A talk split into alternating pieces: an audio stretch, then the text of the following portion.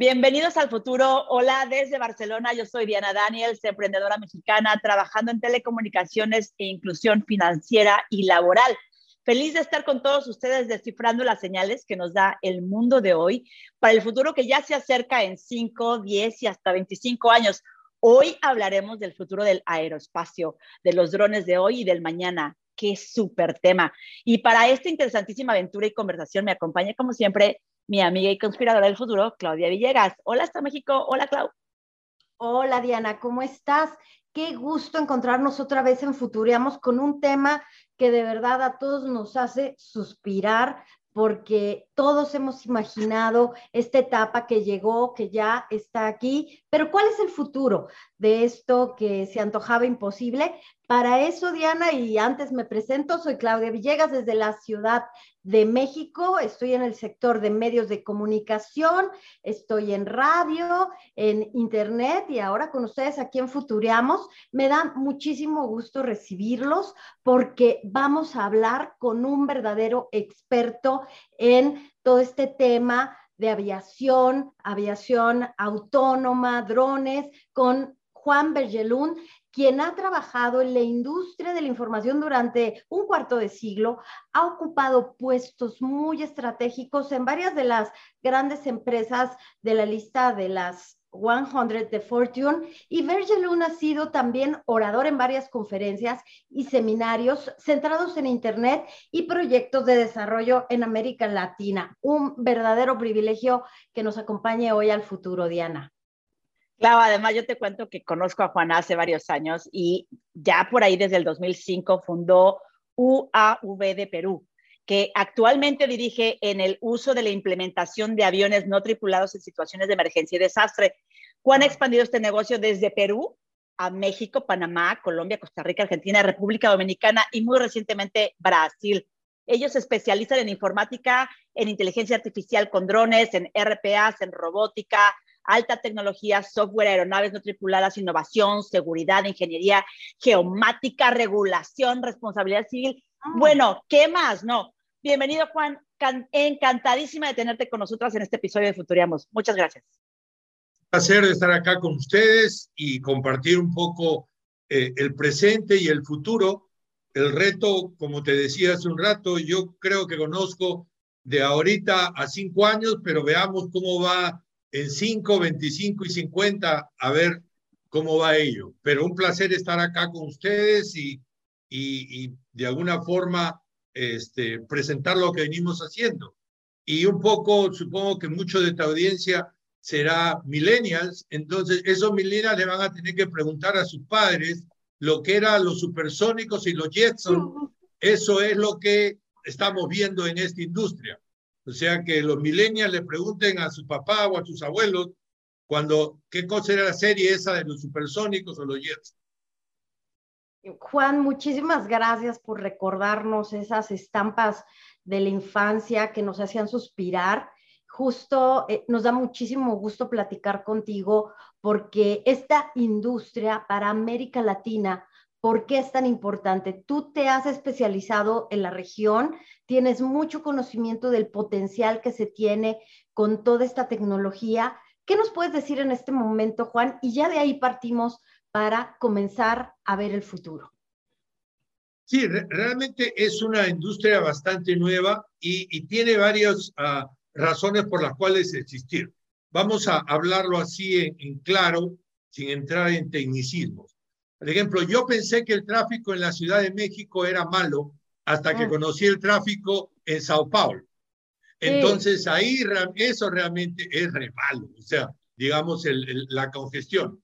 Pero este, si ustedes van a Sao Paulo o en la Ciudad de México, ustedes ven una congestión brutal, tres kilómetros lo haces en una hora y media, algo ridículo, pero ustedes levantan un poquito su cabecita y ven más allá de tres o cuatro edificios, ven que todo está abierto.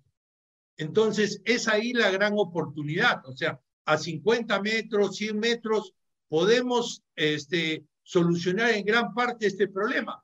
Que alguna gente puede decirlo, oiga, este es un asunto que se va a solucionar en, en 10 o 20 o 30 años, pero les puedo decir que no. Ahorita, este, si ustedes se ponen a ver técnicamente, eh, ahora tenemos estos aviones, los 787, los 737, que se llevan 500 pasajeros de la Ciudad de México a Shanghái, de, de, de Dallas a París, 15 horas en el vuelo con 500 personas.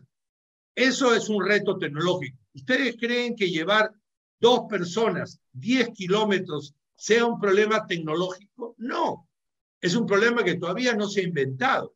Y hay obviamente otro tipo de problemas que hay, que esto me recuerda a, no me recuerda porque no soy tan viejo, pero leyendo un poco, en el año 1800 el mismo problema tenía Henry Ford, cuando todo el mundo usaba caballos y el señor este decidió hacer un carro. Y le dijeron, oiga señor, usted está chiflado, está loco. ¿Cómo se le ocurre tener un carro si no tenemos gasolineras, no tenemos autopistas, no tenemos nada? Y encima todavía los autos pueden matar a personas. El caballo no mata a personas. O sea, una serie de cosas igualito tenemos ahora. Hay gente que dice, oiga, pero los drones y tal. No, estamos en una industria, en una infancia que me recuerda, y eso ya ahí, sí dicen un poco mi edad, como era hace 40 años, 40 años cuando yo también vendía computadoras y me iba donde esa gente que en ese tiempo no había estudiado, no estudiaba sistemas, sino estudiaba IBM. Entonces, tú tenías que saber IBM. Entonces, y, obviamente tus computadoras te costaban, no sé, pues, 4 o 5 millones de dólares y si no es más. Entonces, este, en ese sentido, tú venías con tu credencial y decías, acá tengo una laptop, y te decían, a ver, ¿qué cosa quieres competir con mi computadora que me ha costado 20 millones? Y tú le decías, sí, déjeme un ratito. Y le hacía la demostración y encima se te colgaba. Entonces, igual, entonces el tipo se, te reía en tu cara. Es un poquito lo que está pasando con la industria de los drones con respecto a la aviación. Todavía no tenemos esos estándares tan altos de la aviación, pero en ese camino estamos. Oye, Juan, según el economista, que es un periódico mexicano, dice que el mercado de los drones tiene un gran futuro obvio, ¿no? Pero la industria maneja cifras súper prometedoras a juzgar por estas previsiones que difunden las instituciones de la Unión Europea. Ellos pronostican que la industria relacionada con los vehículos no tripulados va a generar hasta el año 50 unos 150 mil empleos. El piloto de drones, yo creo que ya no es una cosa del futuro ¿Para cuándo crees tú que los pilotos aéreos sean una cosa del pasado? ¿O cuándo van a desaparecer los pilotos de aviones como los vemos al día de hoy? Bueno, aquí hay dos, aquí hay dos. Los pilotos de drones van a desaparecer y los pilotos de aviones van a, van a todavía quedarse, pero van a estar en, una, en un sitio eh, bastante cómodo, ya no tienen que estar en el aire. Obviamente para tranquilidad de los que navegamos, probablemente va a haber un piloto ahí para que, ¿no? Para que esté ahí en caso de una emergencia, pero todo el recorrido del piloto se va a hacer desde una, desde una oficina en la cual el piloto no tiene que necesariamente estar con el estrés del vuelo. O sea, un estrés de vuelo es significativo. Entonces, puedes tú estarte en una oficina cómoda, estar cambiando el piloto cada dos o tres horas, sin tener que estar las 8, 10 o 12 horas este, que un piloto tiene que estar en ello. Entonces, este, yo creo que en unos eh, cinco, cinco años deberíamos estar ya probando los vuelos este, aéreos uh, no, digamos, eh, manejados desde tierra. Wow, los abuelos, los, los, perdón, los vuelos comerciales eh, manejados desde tierra en cinco años, eh, básicamente. Sí, en cinco no creo que más de diez años. Y obviamente, y ahí es donde la industria de nosotros, de los drones aéreos no tripulados, va a jugar un rol significativo, ¿no? O sea, le estamos pudiendo decir a la industria que no tenemos que tener un piloto a bordo este, para manejarlo. Eso no quiere decir que no sepamos cómo manejarlo ni cómo trabajar en, estas, en caso de emergencias pero no tenemos que estar a bordo de la aeronave para poder manejarla. Interesantísimo. Juan, yo quiero preguntarte algo que tiene que ver con la inteligencia artificial. Ya nos has dicho que en cinco años pues vamos a tener estos taxis eh, que no tendrán un, piloto, que podemos confiar en ellos, pero la inteligencia artificial, yo tengo todavía mis dudas, tiene todavía mucho que eh, demostrar. Eh, se está viendo que puede tener sesgo, están vendiendo Twitter y han pedido que no se deje en manos de la inteligencia artificial. Juan, ¿cuáles son los retos para este sector que tú observas vinculado con la inteligencia artificial? ¿Qué se puede tener de bueno y qué de malo? ¿Qué no pondrías tú y qué seguirías dejando en manos de los humanos?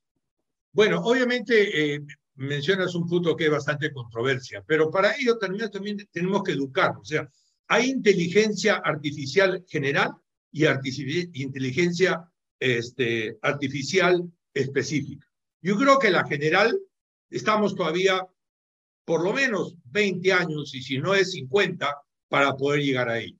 La específica sí, o sea, son determinadas acciones en las cuales eh, y lo, lo más que está a flor de piel es lo que le llamamos deep learning o conocimiento profundo. Por ejemplo, en el caso de nosotros, cuando un cliente, tenemos varios clientes petroleros, que nos dicen, a ver Juan, queremos que nos monitorees este gasoducto o oleoducto de 200 kilómetros. Entonces, obviamente, el principal problema que tiene esta gente que tiene esas largas extensiones de oleoductos, gasoductos o torres, particularmente con gasoductos y oleoductos, es que a alguien se le ocurra crear una casa o crear un, pozo dentro del área que está enterrado el oleoducto. Entonces, por eso se hacen vuelos y se tiene una línea base. Entonces, el siguiente vuelo se compara con el vuelo anterior y ahí es donde realmente, eh, porque al cliente no le va a interesar ver de nuevo las tres o cuatro horas del video, porque eso en forma lúdica le digo, es comer una fiesta y bailar con la hermana. O sea, no, no, no, no es entretenido para nada, ¿no? Entonces, eh, lo, que, lo que quiere y se utiliza en inteligencia artificial es, agarras y tú dices, ah, aquí hay un problema diferente en el kilómetro 35 y en el kilómetro 120. Entonces, tú agarras y le dices al cliente, oye, fíjese en el kilómetro 35 y el 120. Y el cliente te dice, ah, en el 35 hay un caballo, en el 120 hay un tractor. Entonces tú agarras y le presentas a tu, a tu sistema, a tu software, mil fotos de lo que es un caballo, de arriba para abajo, del costado, de todo tipo de caballo. Igualito hace con el tractor. Entonces, en el tercer vuelo, cuando te encuentras un tractor o te encuentras un caballo, ya el software sabe qué cosa es un tractor y un caballo. O sea, ese tipo de cosas son las que la inteligencia artificial está jugando un papel. Pero que una, una, una computadora te diga, dónde vas a ir o cómo enamorarte, yo creo que estamos bastante lejos de ello. Oye, Juan, pero yo, yo lo que sí veo, por ejemplo, aquí, y ahorita que me estás hablando de estas eh, aplicaciones específicas para los drones, ¿no? Yo, eh, que vengo de las telecomunicaciones, como tú lo comprenderás, em, sí veo esta aplicación en, en la que cuando se nos rompía la fibra óptica en la compañía en la que yo trabajaba hace tiempo, híjole, para encontrar dónde se había roto, quién la había roto, qué, dónde estaba, o sea, hoy gracias a, esta oportunidad tecnológica los drones nos los hace mucho más fácil. El mismo tu compañía, por ejemplo, se asoció con Wingcopter, según creo, para realizar entregas logísticas en Perú, desplegando el nuevo sistema de aeronaves no tripuladas para realizar operaciones de entrega con drones y con ello poder proporcionar acceso a productos médicos a comunidades de difícil acceso en los Andes peruanos. A mí este tipo de cuestiones me parece súper fabuloso porque yo veo esta oportunidad no nada más para ver en dónde están estos problemas, sino cómo accedemos a estas eh, regiones tan complicadas o que nos hubiera tomado no sé cuánto tiempo de desastres naturales y demás para poder llegar a esas comunidades.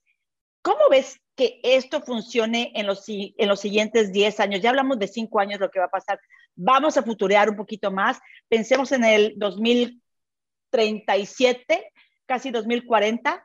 Y dinos qué, cómo ves, por ejemplo, tú, tu compañía, cómo ha escalado en los siguientes 10 años y en qué otras actividades lo ves, lo ves desarrollándose más. Sí, bueno, tú vas a poder tener este, bastante eh, conocimiento de ello porque está pasando lo mismo que pasó eh, en aviación va a pasar lo mismo que pasó en telecomunicación. Acuérdate, hace 40 años también, solo algunos cuantos privilegiados tenían teléfono. Mira, al día de hoy, todos tenemos dos o tres teléfonos. Y, y obviamente ha sido relacionado por varios factores, miniaturización, eh, el, precio de los, de los componentes, una serie de cosas que también va a pasar en la industria aeronáutica. O sea, el hecho de llevar un Cessna, estás hablando de medio millón de dólares o de un millón de dólares, a, los Andes o a la Amazonía para tener eh, vuelos regulares, es, es difícil. En cambio, un dron sí puede manejarse de un punto A a un punto B. Entonces, por un costo mínimo, para que tengas una idea, el costo de una aeronave, de un helicóptero, cuesta del orden de 3 mil dólares por hora. El costo de un dron de este tipo de carga, que bien es cierto que trabajamos con dos, con Wingcopter y con otra empresa también, Speedbird, ambas empresas de Brasil, que venimos desarrollando la parte de carga, este, definitivamente eh, cuesta 300 dólares. O sea, eso y, y, una cámara que para un helicóptero cuesta un millón de dólares, a nosotros nos cuesta 100 mil. Eso te permite hablar de una tecnología totalmente disruptiva. Es un orden de magnitud menor y ofrece los mismos productos y servicios. O sea que yo creo que para ese año definitivamente este, la, la industria de drones va a tener, este, va a llevar, por ejemplo, ahorita el proyecto que tenemos tanto con Wingcopter como con Speedbird es primero vamos a llevar material médico, segundo vamos a llevar sangre, tercero vamos a llevar órganos y cuarto vamos a llevar personas. Esa, eso ya está definido y es el path que vamos a tener. Ahorita hay varias empresas eh, en el África, pueden ver Zipline, Matternet, que ya viene haciendo Wingcopter mismo también, y nosotros estamos desarrollando esto en Latinoamérica. Es más, tenemos con USAID un proyecto de aquí a dos semanas para volver a hacer este proyecto en la Amazonía. Me encanta. Juan, yo quiero ver todo esto en el futuro y observar cómo de alguna manera se mejora la equidad, se mejora la cercanía, se reducen las brechas sociales, Juan. ¿Cómo podrías tú eh, observar todos, todos estos vuelos no tripulados respecto a nuestros países de América Latina y los problemas que tenemos, por ejemplo, de rezago social, Juan. Ya no solamente un servicio, sino, por ejemplo, que los gobiernos comiencen a usarlo de una manera más masiva y que comiencen en el futuro a verlos de verdad como una opción para llegar a estas comunidades. Bueno, hay una, hay una, nosotros trabajamos con una ONG que se llama We Robotics, que está basada en Suiza, pero que tiene operaciones básicamente en la mayoría de países del hemisferio sur. Y ellos son los que promueven la utilización de, eh, de la tecnología en países donde, digamos, estamos en vía de desarrollo. Esa es la forma que nosotros manejamos, principalmente una de las cosas interesantes que tiene la parte de, drones particularmente es que puedes utilizar gente con capacidades diferentes. Mm. O sea, tú no necesitas correr para manejar un dron. Tú puedes estar en tu silla de ruedas y manejar un dron en la medida que tu, cerebro y tu mano funcionen. Igual también, o sea, otra de las cosas es eh, la participación y obviamente tenemos que aceptarlo de, de, de que no se ha dado igual oportunidades a las mujeres. Entonces, yo creo que aquí el, pilotaje de parte de la mujer, aquí no se requiere un poco la ventaja que pudiera tener un hombre de cierta fuerza, que yo lo pongo en duda, pero, pero el hecho de tener esa fuerza bruta, digamos, no es algo necesario. Entonces yo creo que la participación de, de las mujeres es bastante significativa y nosotros lo, lo hacemos con el ejemplo. 30% de nuestra fuerza laboral son mujeres este, y realmente nos da una satisfacción muy grande. Tenemos una country manager, la country manager de Chile es una señora, este, tenemos muchas pilotos que son mujeres y obviamente no hay ninguna diferencia en el resultado del trabajo. Oye, Juan, em, ya que hablas un poco también de la parte gubernamental y el hecho de eh, de cómo se parece la industria de los drones a la industria de telecomunicaciones, tú y yo vivimos en el meollo del asunto de la regulación, ¿no? De, de cuando, eh, Claudia, cuando estábamos, yo conocí a Juan, Juan, eh, lo que te decía, que es uno de los mejores jefes de toda la vida. Este, mm, sí, sí.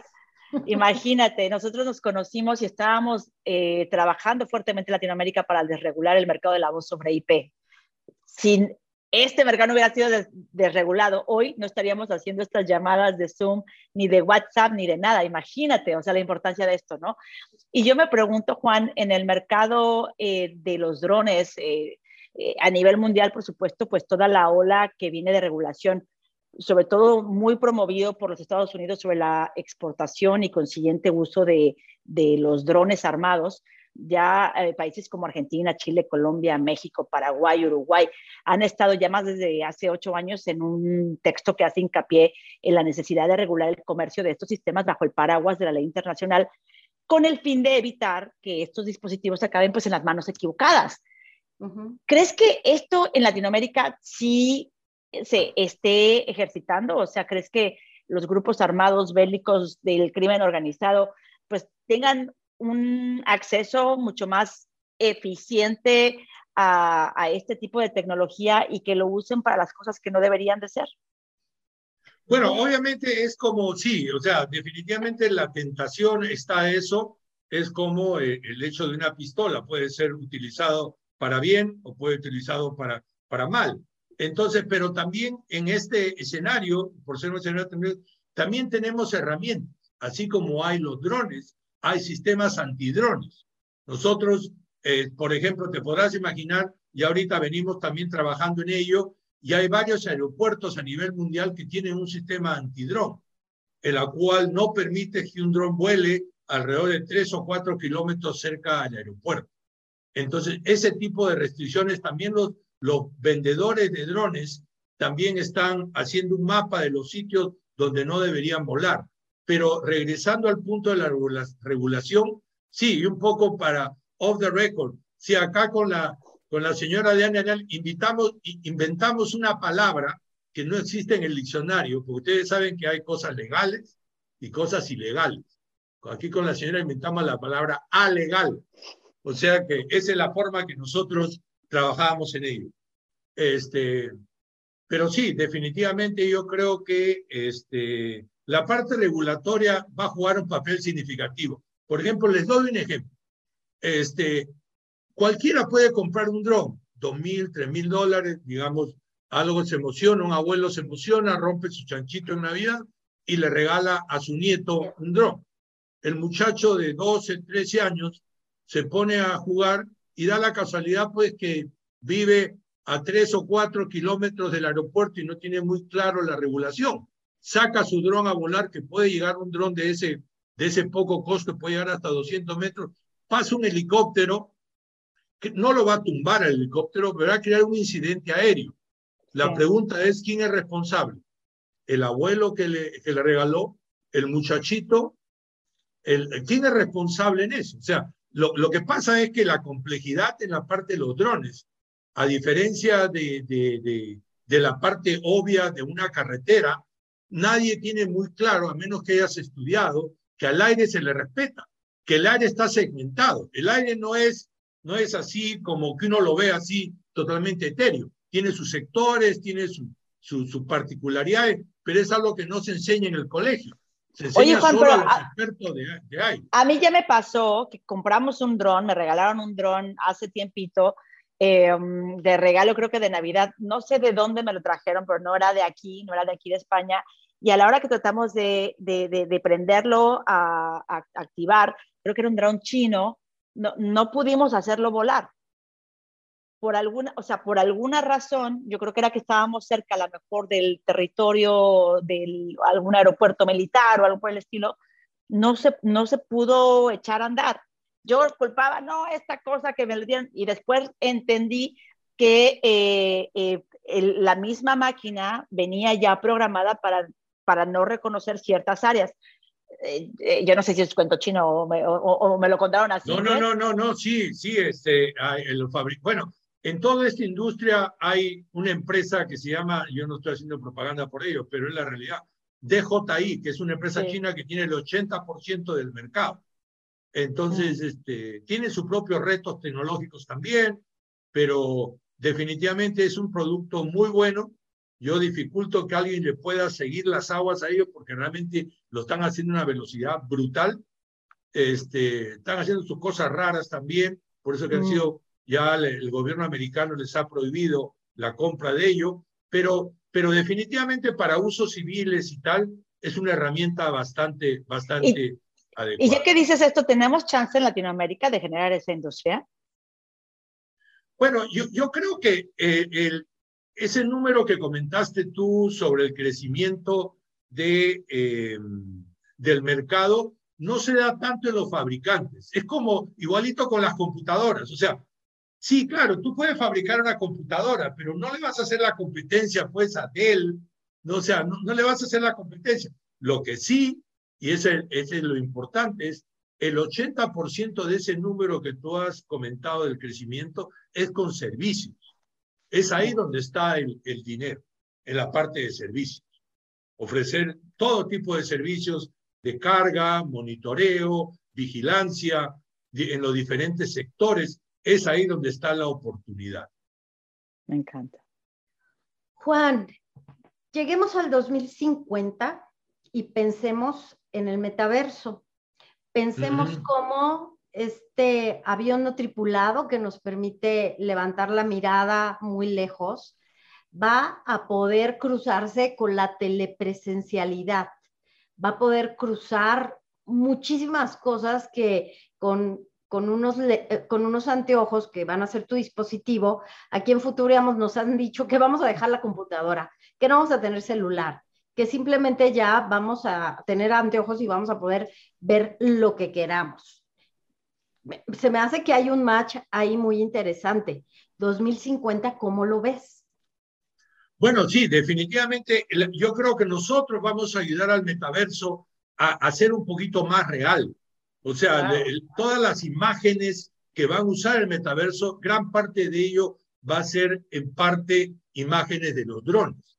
O sea, esas avenidas tipo Nueva York, tipo Quinta Avenida, la vas a poder tú mapear en, una, en un metaverso. Obviamente, mm. metaverso yo creo que eh, eh, su principal reto es que tenemos 10.500 metaversos y ninguno habla con el otro. Entonces, ese es el principal reto que tenemos ahora, ¿no? Pero definitivamente la parte de los drones va a jugar un papel muy importante en la creación del metaverso. Y no solo el metaverso de por medio, sino también la utilización de las criptomonedas. Por ejemplo, nosotros hemos decidido que los clientes no van a poder pagar, no necesariamente con Bitcoin, porque Bitcoin no es una herramienta muy fácil de manejar para hacer lo que se llaman los smart contracts, pero para un contrato inteligente mejor es usar, y lo que venimos trabajando nosotros, es con Ethereum. Ethereum nos permite nosotros crear un contrato donde condicionas a determinados entregables de un lado y del otro, y cuando se dan, se ejecuta sin que eh, medie nadie, valga la redundancia, de por medio. Entonces, ese tipo de cosas, aunado al metaverso, yo creo que yo espero que sea antes del 2050, pero definitivamente en el 2050 yo creo que este tipo de transacciones va a ser lo más normal. Y, Juan, perdón, Diana, sobre este, este mismo ámbito, ¿ves servicios asociados a los, a los vuelos no tripulados? Te pregunto esto porque justo estaba pensando, ¿qué tal si a mí no se me da conducir ni quiero tener un dron? pero quiero un servicio que me haga cierto recorrido, que me dé información eso en lo particular. Y que el gobierno, por ejemplo, puede usar los drones para seguridad pública, Juan. ¿Ya está pasando de alguna manera? Sí, o sea, definitivamente, y ese es uno de los retos que tenemos nosotros. O sea, el, el cliente no le importa si yo uso un drone o uso una forma voladora. O sea, al cliente lo que le tiene que importar es qué producto, qué producto quiere, o sea, qué cosa quieres ver. Y no solo, y obviamente es la primera etapa, la segunda etapa es, no, no, no. Por ejemplo, te pongo un ejemplo claro, cuando haces inspecciones a las torres de, hablando para no salirnos del mercado de Diana, en torres de telecomunicación. Yo soy un operador de torres de telecomunicaciones y claro, mi primera versión es, oye, qué bonito la foto que me has dado, puedo ver mi, mi, mi torre. Ah, qué bonito. Y, pero ahí a los, a los tres meses me han dicho, oye, pero está bonito, pues, pero y eso, yo quiero que me digas cuántas antenas de tipo A, cuántas antenas de tipo B hay en cada torre. Ah, caramba, déjame usar inteligencia artificial. Y, si alguien, y si alguien se te montó una de pirateada, de casualidad. ¿Qué pasa? oye, o si alguien te desconectó, que acá en México sucede mucho. Exacto, y también, y también otro más inteligente agarra y dice, ah, pero también quiero que me revise la estructura, que me diga si hay algún fierro suelto. Entonces te das cuenta, tú lo que quieres es la información. Si yo lo hago con una forma voladora o con tres cámaras o, o, lo como sea, a ti no te va a interesar. Yo creo que eso es, eso es lo importante y hasta eso estamos yendo. O sea, la, la, el, el, el, requerimiento va a ser de parte del cliente. Entonces, respondiendo a tu pregunta, tú defines bien qué es lo que quieres y las empresas que podemos dar ese servicio, te lo vamos a hacer. Y lo más probable, y un poco para complicarle la vida, lo más probable sea hacia donde estamos yendo a través de una plataforma, porque eso es lo que queremos ser nosotros. El Uber de los drones. O sea, la plataforma donde juntamos clientes, juntamos proveedores, juntamos expertos, juntamos servicios y todos este, a un beneficio común. ¿no? ¿Y eso estará, Juan, 2050 ya? ¿Lo ves hasta allá? No, no. Eso tiene que ser, yo ya lo puse en mi empresa, eso tiene que ser en, un año. O sea, si no, si no nos morimos. O sea, las plataformas, yo creo que ese es el negocio. Y ustedes están viendo realmente ahora todas estas empresas digamos, que no están en plataforma, están sucumbiendo. O sea, eh, este, si, si no te metes a plataforma, tarde o temprano vas, vas a dejar de existir. Entonces, obviamente, y como siempre le digo yo a la gente que desarrolla, vamos a tener que besar más de 10 sapos para encontrar una princesa. O sea, definitivamente, y esa es la forma que te conviertes en experto. En experto no te conviertes porque leíste 10 libros. Tienes que leer los 10 libros pero tienes que equivocarte en nueve cosas y la décima te va a salir bien y ahí todo el mundo te va a tomar la foto. Nadie te va a la foto cuando te equivocas en las nueve primeros intentos. Entonces, hacia eso estamos yendo, ¿no? Oye, Juan, a mí me encantaría que nos quedáramos en el 2050. Vamos a, ponernos en este mundo. Ahí estamos en el 2050. Entonces, yo te voy a hacer cinco preguntas, Claudio te va a hacer otras cinco preguntas y quiero que nos contestes, por favor, con una sola palabra. Ya sé que va a ser difícil, ¿no? Una sola palabra, a ver qué significa para ti esta oración cuando ya estamos en el 2050, ¿vale? Ok. Venga. Aviones en el 2050. No tripulados, no ah, eh, eh, manejados desde tierra. Muy bien. Espacio aéreo en el 2050. Una zona muy delimitada, muy frecuentada muy frecuentada. Muy bien. ¿Pilotos en el aire o en la tierra en el 2050? Pocos. Pocos. Más, automatizado va a estar todo. Entonces, más pilotos en la tierra. Sí, y pocos, porque va cada vez más las computadoras y los sistemas van a ser más inteligentes, que el piloto va a estar ahí cuando ocurra alguna anomalía, pero volar de aquí para allá pues no, no requieres tú estar inventando las cosas. Lo inventas una vez y el resto lo tiene que hacer igual. Pocos pilotos, o sea, si alguien pensaba es ponerse a estudiar para piloto, para un chamaco de cinco años hoy en día, tú le dirías, no muchacho, búsquese otra cosa. Exacto, exacto. O sea, está bien, va a haber un montón de oportunidades en la parte aérea, procesamiento y tal, pero pilotaje per se, el hecho de, por ejemplo, o sea, y es el ejemplo clarísimo en los, ah, en los autos ah, automáticos. O sea, eh, miren los Tesla. Yo he tenido la suerte de tener un Tesla desde hace, desde hace cinco años y, definitivamente pues este, se va a crear todo un sistema en el cual los choferes no van a existir. Los choferes van a, van a ver qué cosas hacen, ¿no? Pero como chofer ya no va a haber gente que, que de choferes de aquí, por lo menos con seguridad en el 50 no van a haber choferes de taxi. ¿Va a desaparecer Uber, Juan? Aquí metiendo mi cuchara. No, Uber, no, Uber va a seguir, pero Uber pues, va a tener los Tesla, los carros automáticos. O sea, tú vas a llamar, o los drones, o los drones en todo caso. O los drones, exacto, los drones también. Los drones, los carros, todo va a ser automático para ir de un punto A a un punto B. Más bien, van a desaparecer los choferes de Uber en todo caso. Exacto, exacto, exacto. Interesante. Oye, ¿qué industria tendrá el mayor uso de los drones en el 2050? Yo creo que la industria médica.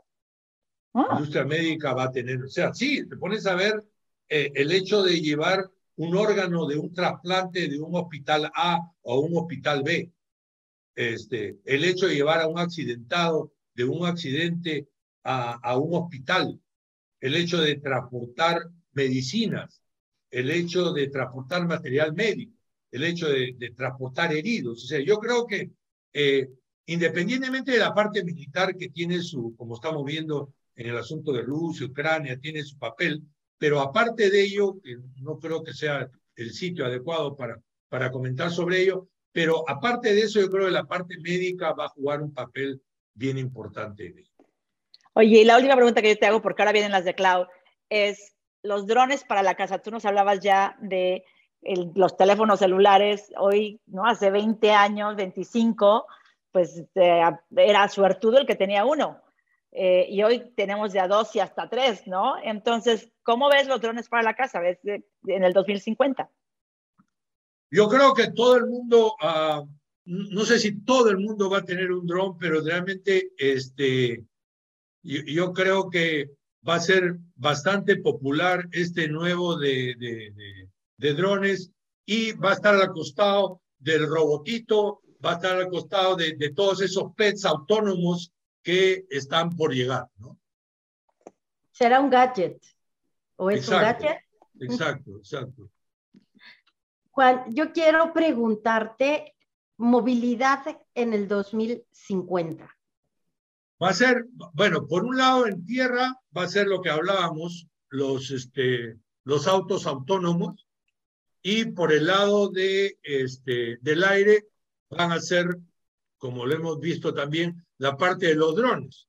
Tú vas con tu Uber a pedir un dron para ir de un punto A a un punto B, vas a tener que definir cuántos kilos quieres llevar, ahí te van a preguntar también tu peso, este, y te van a llevar de un punto A a un punto B, ¿no? Eso ya no me gustó. Si van a preguntar mi peso, yo ya no me quiero subir. bueno, bueno, algunos tenemos problemas con eso, otros no tanto.